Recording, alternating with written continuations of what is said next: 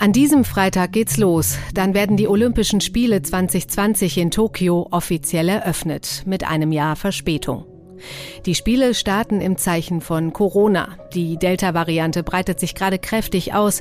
Tokio hat heute rund 1800 Neuinfektionen gemeldet, den höchsten Wert seit Mitte Januar. Und auch im Olympischen Dorf, in der Olympiablase, gibt es schon Fälle, trotz aller Abschottung.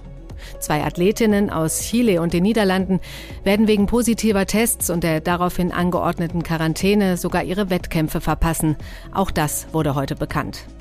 Die japanische Bevölkerung macht sich trotz aller Vorsichtsmaßnahmen Sorgen. Es gibt Kritik, dass die Veranstaltung trotz der Pandemie überhaupt stattfindet.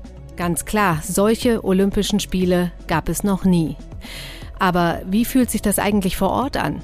Kann es unter den Bedingungen überhaupt dieses besondere Olympia-Feeling geben, wovon immer alle schwärmen, die schon mal dabei waren? Und könnte es sogar sein, dass die Spiele noch abgebrochen werden? Um diese und andere Fragen rund um Olympia geht es heute im FAZ-Podcast für Deutschland. Heute ist Mittwoch, der 21. Juli und ich bin Katrin Jakob. Schön, dass Sie dabei sind.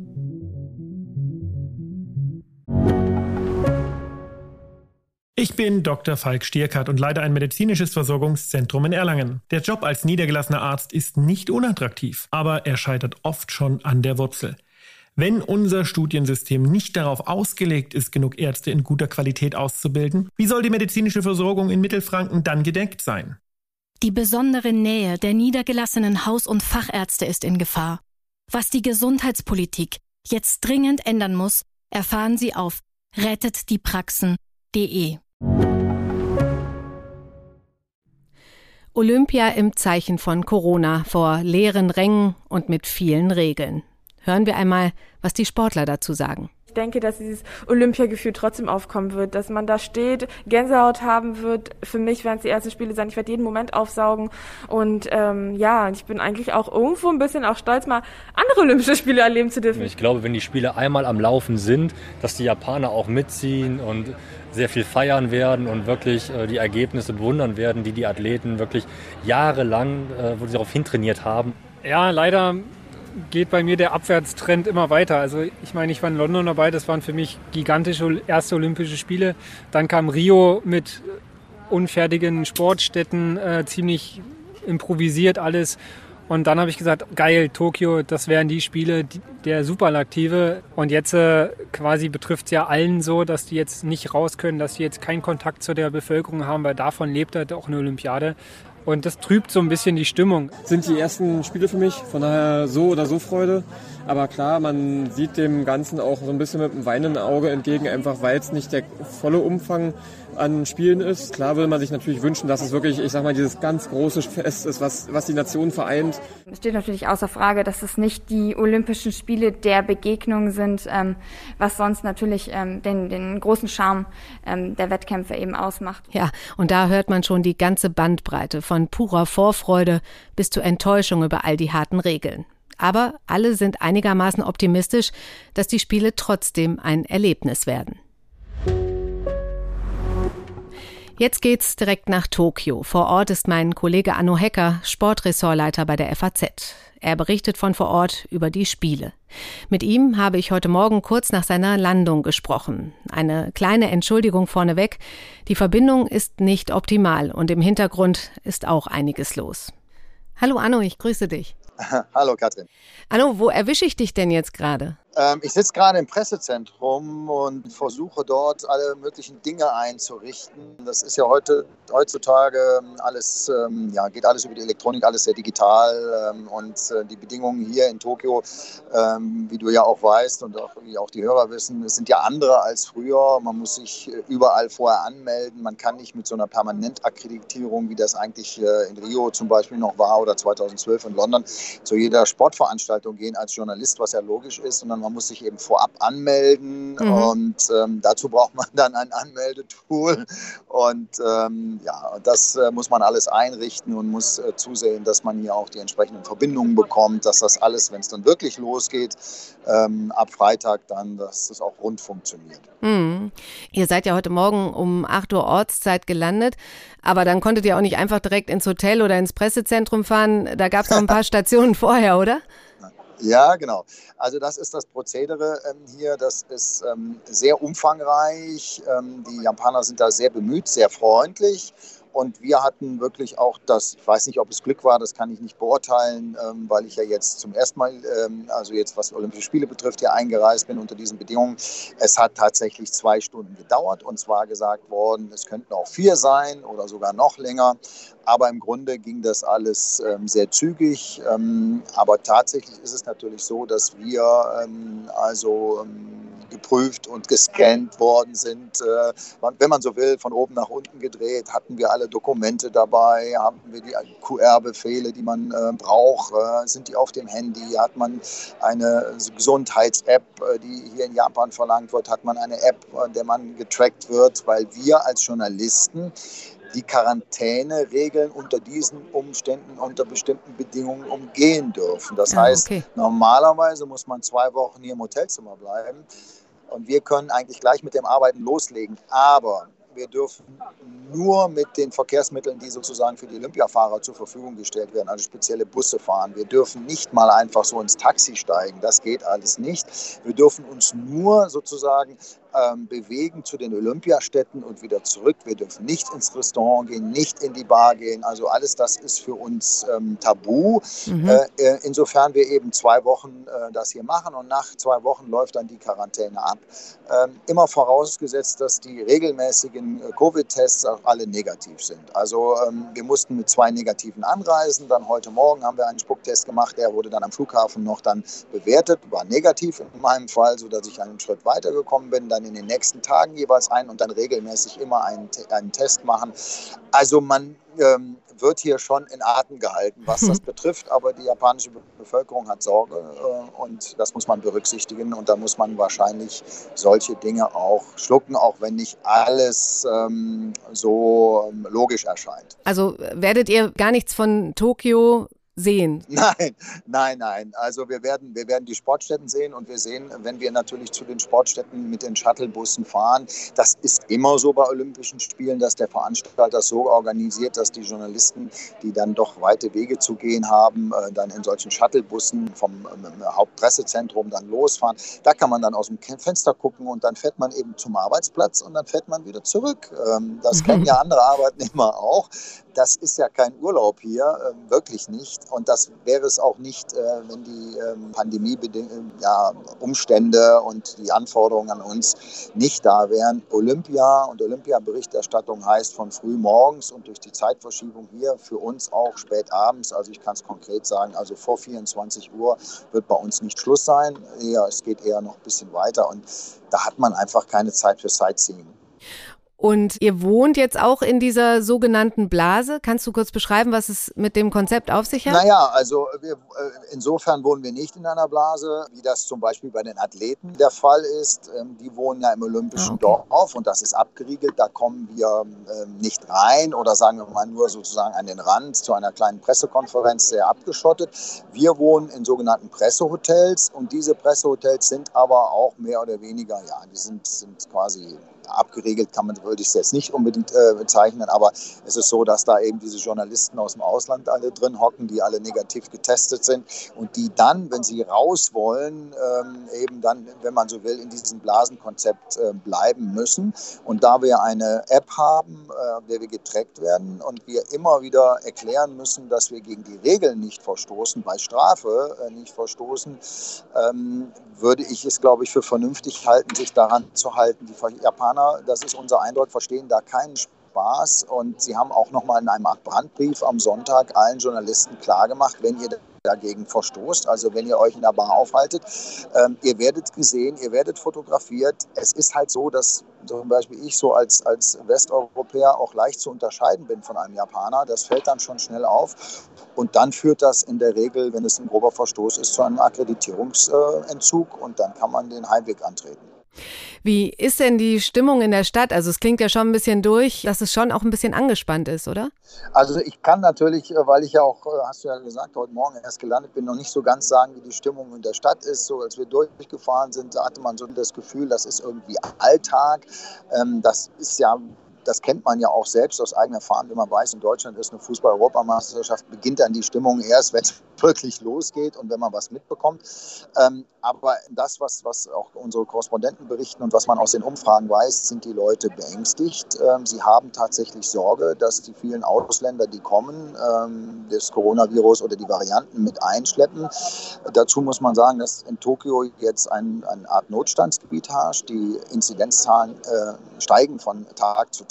Heute gab es äh, die Aussage eines Experten, der gesagt hat, sie wird sich verdoppeln bis äh, zum Ende der Olympischen Spiele und dann einen Rekordwert haben äh, von, ich glaube, es waren mhm. 3000. Also das sind natürlich im Vergleich zu den Zahlen, die wir im Moment in Deutschland kennen, ist das wahnsinnig hoch. Trotzdem dürfte man sich auch die Frage stellen, wer jetzt eigentlich hier wen gefährdet. Ähm, also ich fühle mich jetzt nicht als Gefährder, nach dem, was ich auch schon geschildert habe, aber ich habe natürlich äh, größten Respekt davor, wenn Menschen hier Sorge haben ähm, und dann so viele aus dem Ausland kommen. Das muss man äh, auch anerkennen, dass das einfach so ist und ähm, die Regeln mhm. auch dann wirklich einhalten, denke ich mal. Tatsächlich gibt es ja im Olympischen Dorf auch schon eine ganze Reihe Infektionen. Wie viele ja. sind das im Moment? Weißt du das? Also im Dorf, glaube ich, selbst waren es nicht so viele. Äh, es, sind, es ist eine Handvoll, ähm, aber es sind insgesamt 70. Ähm, und ähm, ja, also das, das ist natürlich äh, klar, da kann man auch sagen, seht ihr mal, ne? also das ist eben nicht zu verhindern. Aber das weiß eigentlich auch jeder. Das ist keine eine Blase. Auch solche Blasen können ja nicht ganz dicht sein. Die Frage, die entscheidende Frage ist mhm. eben, ob ein Infizierter auch entdeckt wird. Und da sagen natürlich jetzt auch die Organisatoren, das IOC sagt, ja, seht ihr mal, wunderbar, das funktioniert ja alles, die werden alle entdeckt. Aber das ist ja nicht, also die Logik ist nicht ganz so überzeugend, denn vielleicht gibt es ja auch ein paar, die man nicht entdeckt. Das wird man sehen müssen, ob, äh, wie das funktioniert. Ähm, Im Moment ist diese Entdeckung von 70 äh, noch nicht besorgniserregend bei der Vielzahl von, von Athleten und auch jetzt äh, Betreuern und Journalisten, die gekommen sind, Es sind ja mehrere tausend jetzt. Aber ähm, man wird dann erst im Verlauf der Spiele und eigentlich auch erst ähm, Wochen nach den Spielen wissen, ähm, was das wirklich bedeutet hat. Ja, kannst du dir vorstellen, wir wollen es natürlich nicht hoffen, dass die Spiele auch noch kurzfristig oder plötzlich abgesagt werden könnten. Der Organisationschef Toshiro Muto hat das ja gestern zum ersten Mal zumindest nicht mehr ausgeschlossen. Ja, natürlich. Also wenn, wenn, nehmen wir mal an, man würde beweisen, dass es diese, diese Veranstaltung hier ein sogenannter Superspreader wird, dann kann man sich das schon vorstellen. Aber nach dem, was ich mhm. jetzt so im Vorfeld erlebt habe an, an, an, Unterlagen und Bedingungen, die erfüllen müssen. Und das gilt ja jetzt hier für jeden äh, Journalisten und äh, für die Athleten ja ähm, genauso, kann ich mir eigentlich nicht vorstellen, dass das ein Superspreader werden kann. Also ich bin allerdings kein Virologe, das, das weiß ich nicht. Aber wir haben hier, äh, wir nicht, aber Japaner haben im Herbst äh, Wahlen und der, der Ministerpräsident äh, wird natürlich, ähm, wenn, wenn das wirklich arg würde, würde der sehr wahrscheinlich auch eine politische Entscheidung treffen, so wie auch jetzt die Durchführung der Spiele auch eine politische Entscheidung ist.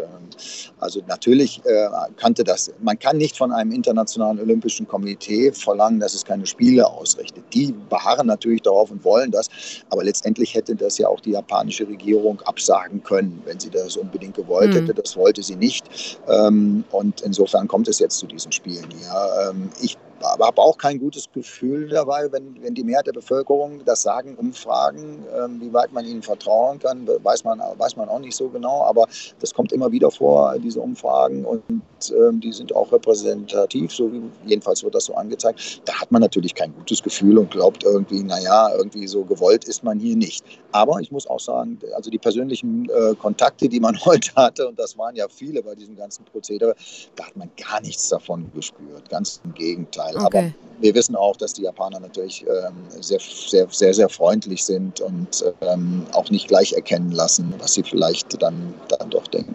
Mhm. Du hast ja nun schon einige Olympische Spiele erlebt, aber so wie die waren noch keine. Olympia ohne Zuschauer. Kannst du dir das überhaupt vorstellen? Ja, ich kann mir das vorstellen, ähm, weil wir ja auch ein bisschen Vorerfahrung haben mit Veranstaltungen, anderen Veranstaltungen, Großveranstaltungen, äh, wenn man die Fußball-Bundesliga oder Formel 1-Rennen oder sowas dazu zählt äh, oder auch Tennisveranstaltungen. Mhm. Ähm, ja, das kann ich mir vorstellen, aber ähm, das ähm, wird natürlich den Kern der Olympischen Spiele berühren, mehr als jede andere Veranstaltung weil diese Olympischen Spiele tatsächlich von diesen Begegnungen leben. Man hört das äh, nicht nur von den Athleten, die dann im Olympischen Dorf äh, auch noch Jahrzehnte hinaus da, davon schwärmen, was da möglich ist, sondern ich habe das ja auch oder wir haben das ja auch gesehen äh, und zum Teil ja auch, ähm, ja, man, man, man, man, spürt das auch, wenn äh, ein Beispiel äh, Dirk Nowitzki, äh, der beste Basketballspieler seiner Zeit in Deutschland, einer der, einer der besten weltweit, plötzlich auf der Hockeytribüne sitzt in, in Peking und die, die, die deutsche Hockey-Nationalmannschaft anfeuert wie ein, also wie ein wilder Fan. Und, und da, sind die, da entstehen dann eben Verbindungen, die diese Sportler sonst nicht haben. Man trifft einen Basketballprofi auf einen Hockeyspieler, ähm, bei allem Respekt vor der Qualität mhm. der beiden. Das kommt nur sehr, weil die einfach in ganz anderen Welten spielen. Und ähm, das ist nur so ein Beispiel. Und diese Stimmung, die entwickelt sich im Verlauf der Spiele innerhalb äh, zum Beispiel einer deutschen Mannschaft oder französischen Mannschaft. Dann meistens die, die Mannschaftssportler, die sind zwei Wochen da, die haben dann Zeit und dann gehen die mal zum Hockey oder zum Badminton oder zum, zum Kunstturnen oder wie auch immer. Und da entstehen dann Verbindungen, ähm, die man als Journalist eben auch wahrnehmen kann. Und ähm, das ist was Besonderes. Ähm, das sieht man auch, das spürt man auch. Mhm. das, was sich im Olympischen Dorf abspielt, das kenne ich nur vom Hörensagen, weil man da nicht reinkommt, aber das soll ähm, ausgeprägter sein. Ähm, und dann eben auch sehr international. Also ich kenne ja auch Olympiateilnehmerinnen, die dann gesagt haben, dann steht plötzlich Carl Lewis, ja, damals 88, ja, einer der weltbesten Sprinter, neben ein oder 92 äh, das Dream Team äh, äh, der Basketballnationalmannschaft der Vereinigten Staaten, die tauchen dann plötzlich auch mal in der Mensa auf. Ähm, das ist dann ja. Und dann, ähm, dann entstehen so Dinge, das kann man sich gut vorstellen. Und das ist natürlich eine große Wirkung von Olympia. Ganz abgesehen davon, dass es natürlich auch wunderbare Wettkämpfe sind und man überall hinschauen kann und sieht, ähm, dass da hervorragende Sportlerinnen und Sportler kommen das Zuschauer zu haben, ist sicherlich ein Problem, weil ich der Überzeugung bin, dass Wettkämpfe oder bestimmte Wettkämpfe eben sehr stark davon abhängen, was also von dieser Beziehung zwischen Sportlern auf dem Feld und, und, und Zuschauern. Ähm, das ist nicht bei jedem Wettkampf so. Äh, es gibt ja, man kann sich auch vor, bei einem Radrennen zum Beispiel ist das, ist das schon, ja, in London war eine Million Zuschauer, da war Bradley Wiggins kam als, äh, als äh, Tour de France-Sieger und gewann das Einzelzeitfahren. Das war schon etwas Besonderes. Aber es gibt eben Sportarten, da sind die Athleten ja. so vertieft, dass sie das gar nicht mitbekommen. Und dann gibt es eben. Mannschaftssportarten, das kennen wir vom Fußball, aber das ist dann bei Olympia auch so, wo das einen Push gibt. Und jetzt wird es sehr interessant. Jetzt haben wir überhaupt keine Zuschauer da, sondern nur so ein paar Journalisten, die da auf der Tribüne rumspringen und vielleicht ein, äh, ein paar äh, aus der Organisation oder, oder ähm, vom IOC. Und dann wird es vielleicht interessant zu sehen, wie gehen die Sportler damit um. Es gibt eben Sportler, die haben Schwierigkeiten, ja. wenn, sie, wenn, wenn, wenn großes Publikum da sind, ja, lassen sich ablenken. Ähm, und für die ist es dann viel besser, wenn, wenn überhaupt niemand da ist und dann kommen sie in ihren Tunnel rein. Und es gibt andere, die brauchen diesen Push. Und ich glaube, da werden wir Überraschungen erleben. Es soll ja, das habe ich gehört, Applaus und Jubel vom Band in den Stadien oh, ja. eingespielt werden. Ähm, das klingt bizarr. Okay, wenn es irgendwo hinpasst, dann nach Japan, aber für uns klingt das schon sehr ungewöhnlich. Ich finde das, darf ich das sagen, ich finde das einfach schrecklich. Ähm, das ist ja begründet worden auch von Thomas Bach mit dem, äh, kann man ja nachvollziehen, mit dem Satz, ja, die Athleten sollen sich nicht alleine fühlen. Aber ähm, also ich, ich war nie Spitzensportler, gebe ich gerne zu, aber auf meinem, selbst auf meinem Niveau hatte ich immer das Gefühl, wenn es, wenn es darum geht, Sport zu treiben, dann blendet man das eben auch aus. Und das Schlimmste, was passieren kann, ist, wenn man, wenn irgendwas Künstliches kommt. Also etwas, was nicht irgendwie gewachsen ist aus dem Ereignis selbst heraus. Und das finde ich doch so faszinierend am Sport. Und das macht es eben auch so wichtig, dass man Live-Erlebnisse hat, also äh, dort ist, auf der Tribüne sitzt oder, auf dem, oder irgendwo in der, in der Nähe ist. Ähm, um, um festzustellen, wie das knistert, ja, wie ein, ein Tennisspieler ähm, der vielleicht das ganze Publikum gegen sich hat, es schafft, mit seinem Spiel oder auch vielleicht mit seiner Art und Weise, wie er auftritt, das Publikum eben zu überzeugen, am Ende dieses Spiels dann vielleicht für ihn zu sein. Also solche, es gibt es selten, mhm. das gebe ich mhm. zu, aber so etwas gibt es. Aber was ich immer glaube, ist, dass immer eine Beziehung besteht, ob nun negativ oder positiv, zwischen den Athleten und denen, die draußen drumherum sind. Das müssen ja gar nicht viele sein. Das können ja auch mal die Eltern, die Verwandten oder der Trainer sein. Aber es spielt sich da was ab. Und das ist der entscheidende Unterschied, was äh, der Unterschied zwischen denjenigen, die am Fernseher sitzen und sehr viel mitbekommen, wahrscheinlich auch mal mehr, viel mehr mitbekommen als wir. Also wenn wir im Stadion sitzen oder bei Veranstaltungen sitzen, weil natürlich dann die Kommentatoren da sind, die kriegen schnell die, die Interviews und sowas. Aber sie können ja im, im Flachbildschirm, da kann man dahinter gucken und dann sieht man nur was Schwarzes hinten. Und vorne äh, sieht man viel, aber man riecht nichts, man spürt die Vibrationen nichts, man hört nicht das, was sich im Stadion abspielt. Und ich glaube, ähm, das ist eine ganz andere Realität in, in, in, bei der Sportveranstaltung selbst. Ähm, und ich würde fast behaupten, das ist dann die Wirklichkeit, das hoffe ich jedenfalls. Ähm, und am Fernsehen, das werden ganz besondere Fernsehspiele werden, ja, auch mit vielen mhm. Sendern und, und wahrscheinlich kann man sich vorstellen, dass die Japaner eben auch sehr viel dazu beitragen werden. Du hast es gesagt, das Einspielen ähm, des Applauses oder, oder der Anfeuerung und so, das ist so typisch, das gehört auch dazu.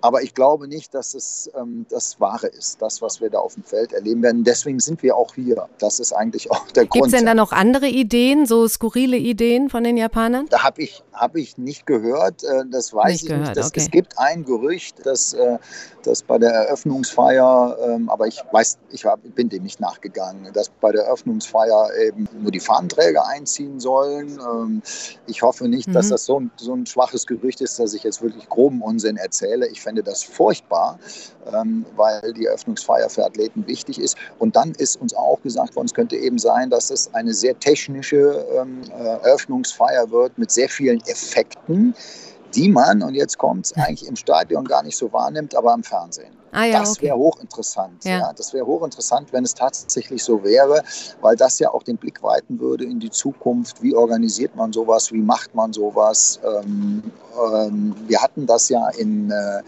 war das in Peking ist es gewesen, da hat man ja auch Dinge eingeblendet im Fernsehen, die so im Stadion gar nicht zu sehen gewesen sind. Ähm, sehr bedenklich finde ich das, um es mal vorsichtig zu formulieren. Hm. Ich habe am Anfang der äh, Sendung ein paar O-Töne von deutschen Sportlern eingespielt, ähm, denn wir wollen ja jetzt auch nochmal auf die Sportler zu sprechen kommen. Da gibt's die unterschiedlichsten Emotionen. Du hast ja sicher auch mit vielen Sportlern gesprochen im Vorfeld, mhm. ähm, aber auch jetzt vielleicht schon dort vor Ort. Welchen Eindruck hast du? Ähm, überwiegt die Freude, dass es jetzt losgeht oder ist da auch viel Enttäuschung über all die Einschränkungen? Also, ähm, man müsste vielleicht einen Schritt zurückgehen, wenn ich das darf. Letztes Jahr wurden die Spiele abgesagt. Das, war ein, das ist ein Schlag für jemanden, der ähm, sich schon qualifiziert hat oder glaubt, oder glaubt, auf dem Sprung zu sein. Weil das für die meisten Athleten eine Chance in ihrem Leben ist, eine einzige Chance. Die meisten, 60 Prozent, kommen nur einmal zur Olympia. Ähm, wir wissen alle, wie schwer das ist, eine kleine Verletzung und so weiter. Ähm, das war eine Riesenenttäuschung. So, und dann ähm, äh, war eben nicht ganz klar, wird es die Spiele wieder geben. So, und dann kam irgendwann mal die Entscheidung, ja, es wird sie halt in diesem Jahr geben und ihr kriegt dann nochmal eine Chance. Und dabei sind leider ein paar, darf ich das so sagen, auf der Strecke geblieben, also die einfach die Motivation nicht mehr aufgebracht haben. Ja. Die kämpfen ja jahrelang dafür. Das ist eine unglaubliche Belastung, auch mentale Belastung. Und dann, dann ist man davor, dann hat man es fast und dann ist man qualifiziert. Und dann werden sie verschoben. Ja? Und ähm, das weiß ich von einem, ich will auch den Namen jetzt nicht sagen, das hat mir sein Trainer gesagt, der hätte das Potenzial, hat es nicht geschafft. Ja? Und, und da fahren jetzt andere hin. Aber Sportler sind eben ähm, wären nicht Spitzensportler und nicht so gut, kämen nicht zu Olympia, wenn sie nicht in der Lage wären, sich auf Veränderungen, veränderte Bedingungen sehr schnell einzustellen. Und ähm, da habe ich tatsächlich jetzt so in den letzten Tagen ähm, gehört, aber also auch ähm, sozusagen von Mund zu Mund, aber eben äh, von Mund zu Ohr, aber ähm, eben auch viel gelesen, dass viele von denen gesagt haben, toll, dass das jetzt funktioniert. Das hat mich ein bisschen gewundert, okay. aber ich habe es dann irgendwie doch verstanden, weil es dreht sich bei ihnen in diesem Fall wirklich alles um darum, um bei Olympia antreten zu können. Und dann hört man äh, Leute, die sagen, ja, ich bin hier im olympischen Dorf, es ist alles wirklich streng, aber es ist irgendwie, ich spüre, ich spüre Olympia. Der, der Segler Buhl sagt, ich sehe die Flaggen hier und, und die Olympia-Flaggen und die, Nation, die Nationenflaggen und ich freue mich einfach, dass es so ist, wie es ist ist. Ich könnte mir vorstellen, dass nach dieser ersten Freude dabei zu sein, da zu sein, so in den, in den ersten Tagen dann ähm, auch mit, wenn es dann ernst wird und ähm, äh, wenn man dann auch merkt, dass es vielleicht auch nervig sein kann, jeden Tag sich testen lassen zu müssen, dass man in der Mensa eben vor Plexiglasscheiben sitzt und nicht so reden kann, so frei, dass das dann auch ein bisschen auf die Stimmung drückt. Aber ich erwarte eigentlich, dass die Menschen kreativ sind und so wie manchmal in der Wüste ein Tropfen irgendwo hinfällt und es kommt eine Blüte hervor, könnte es auch sein, dass sie sich was einfallen lassen. Aber die müssen ja auch schnell wieder, die müssen ja auch schnell wieder nach Hause, ne? Nach, das, den, ja. äh, nach ihren Wettkämpfen. Ja, das ist das große Problem. Also die reisen relativ spät an. Also, ähm, also wenn, bei einer fünf Tage Vorbereitung äh, hat mir der, der, deutsche Chef der Mission gesagt, äh, dann bei einer fünf Tage Vorbereitung in, in Tokio reist man so ungefähr sieben Tage vorher an, dann hat man seinen Wettkampf und 48 Stunden später muss man das Land verlassen. Das ist ja auch so ein Punkt. Ne? Also das ist so ein bisschen wie, dann, wie ein Taubenschlag dann. Und da geht natürlich was verloren. Es war früher schon so, dass das ja. Olympische Dorf sozusagen ein bisschen überbucht war und dass man da schon rausgehen musste. Aber so krass jetzt, ähm, dass man also ab, sagen wir, ab Montag, Dienstag ständig Flieger von, von Tokio zurück nach Frankfurt gehen und dann man da Olympioniken hoffentlich, hoffentlich erfolgreiche oder zumindest glückliche mit ihrer Leistung, glücklicherweise ihre Leistung abrufen können, mhm. erleben kann, das ist, ähm, ja, das ist nicht so schön alles. Also ich will es auch jetzt nicht schönreden, überhaupt nicht. Ne? Das wird schon eine heftige Nummer hier, glaube ich. Ja? Und ähm, es wird nicht, ähm, es wird eben nicht zu den großen Feiern kommen. Ja, ja, ja, Das ist schon klar. Aber, aber muss das immer sein? Ähm, kann man sich nicht auch erfreuen an dem Wettkampf selbst? Das kann man. Also das, das, ich, äh, ich, äh, Reck, äh, als es um den Reck-Kampf ging äh, 2012 und äh, 2016 haben Büchen Gold gewonnen hat, wenn man sich das angeguckt hat als Laie, ich bin Kunstturn ein Laie, war fasziniert. Also das wird es auch geben. Das wird es geben. Und dafür sind sie da. Dafür sind sie da. Dann schauen wir doch jetzt zum Schluss nochmal äh, bei allen Corona- und Schutzmaßnahmen mal auf den Sport, auf die Wettkämpfe. Ähm, was erwartet uns? Auf welche Highlights dürfen wir uns freuen? Ha, ähm, ja, äh, das, also ich, ähm, ich weiß gar nicht, wo ich anfangen soll. Äh, also ein, ein, als, ich bin Kantonexperte, aber äh, Mach's nicht zu lang. Äh, Pick dir ein paar raus. Ja, die, äh, die, die, die große, wunderbare Kunstturnerin äh, San Biles, äh, die möchte wieder ihr ganzes Potenzial hier zeigen und das soll glänzen und sie ist sicherlich eine ganz besondere Sportlerin. Ähm, dann ähm, finde ich das hochinteressant, dass Djokovic gekommen ist. Ähm, ja, viele andere beim Tennis haben abgesagt. Ja, und was will der? Ja, der will natürlich gewinnen, weil er den Grand Slam will. Ja, der will die vier großen Turniere gewinnen und Olympiasieger. Olymp Olympiasieger werden, wie das hm. Steffi Graf, glaube ich, äh, vor ihm geschafft hat. Ähm, aber das zeigt eigentlich schon, es sind andere, es sind tolle Fußballspieler aus Spanien dabei. Die Deutschen haben das nicht so richtig auf die Reihe gekriegt. Die sind ja noch nicht mal mit einem kompletten Team da. Enttäuschend, ja, aber mhm. Spanien hat fünf, fünf Leute aus der Europameistermannschaft dabei. Es ist ein NBA-Team da, ja, ähm, vielleicht nicht die allererste Garde, aber es sind Top-Leute dabei. Das muss man sich angucken. Man muss auch vielleicht mal gucken, ob die nicht auch mal geschlagen werden können. Könnte ich mir gut vorstellen. Die Deutschen Deutschen haben zum ersten Mal seit einigen Jahren wieder eine tolle Mannschaft im Sinne von Mannschaft, aber ein unglaublich hartes Programm. Ähm, spielen gegen Italien gleich, ähm, gleich am, am, Samstagmorgen ist es, glaube ich. Ähm, also ähm, das finde ich, äh, wird sehr spannend. Ähm, dann Handball. Äh, die deutsche Handballmannschaft hat ja gesagt, äh, Projekt Gold. Naja, Schauen wir mal. Aber ähm, da weiß man auch, ähm, dass die als Mannschaft zusammenwachsen können. Äh, Finde ich sehr interessant. Ja, dann muss man natürlich man muss auf die traditionellen Sportarten, man muss unbedingt auf Dressur schauen. Das ist klar Isabel Wert. Also die, ähm, die, die herausragende ähm, Dressurreiterin, die erfolgreichste, ähm, das denke ich, sollte man sich unbedingt anschauen. Und ich kann jetzt nicht alles subsumieren. Ich, äh, man, der Kopf ist so voll, dass man jetzt so an, anfängt zu stottern. Aber ich würde doch auch mal auf die neuen Sportarten gucken. Da haben wir Skateboard und da haben wir äh, Lilly Stephasius heißt sie. 14 Jahre alt und die gilt als tatsächlich, die wow. hat eine Chance, eine Medaille zu gewinnen.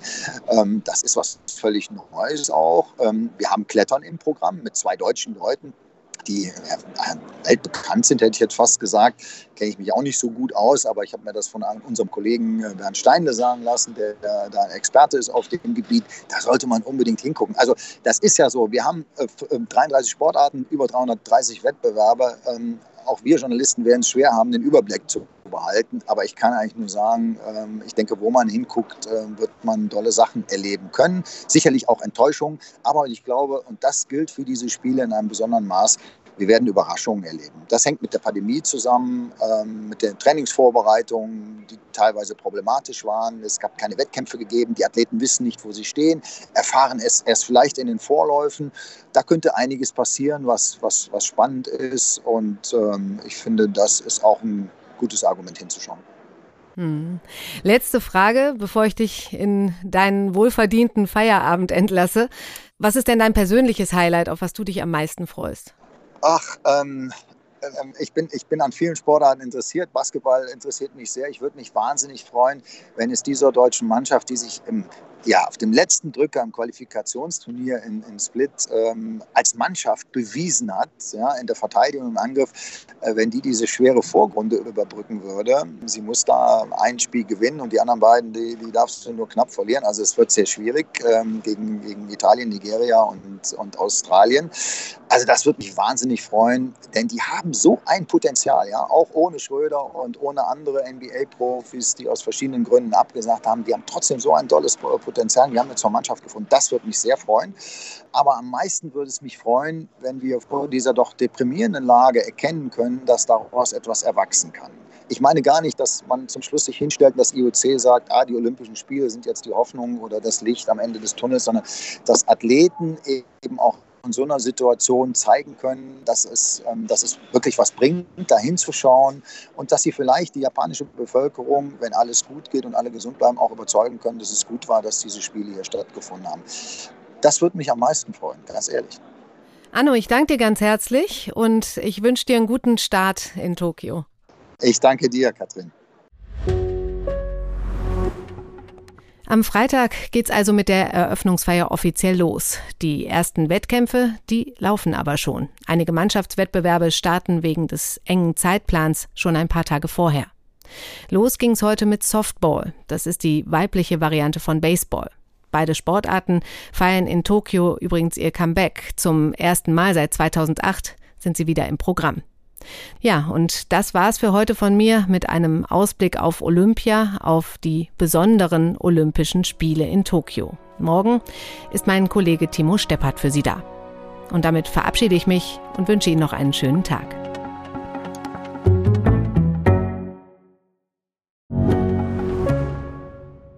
Ich bin Dr. Robin John, Allgemeinarzt in Schönebeck. Das ist 15 Kilometer von Magdeburg entfernt und trotzdem zu weit, um hier Nachwuchs zu finden. Immer mehr Praxen im Salzlandkreis bleiben unbesetzt und Patienten haben lange Wege und noch längere Wartezeiten. Das muss sich ändern. Die besondere Nähe der niedergelassenen Haus- und Fachärzte ist in Gefahr. Was die Gesundheitspolitik jetzt dringend ändern muss, erfahren Sie auf rettetdiepraxen.de. you.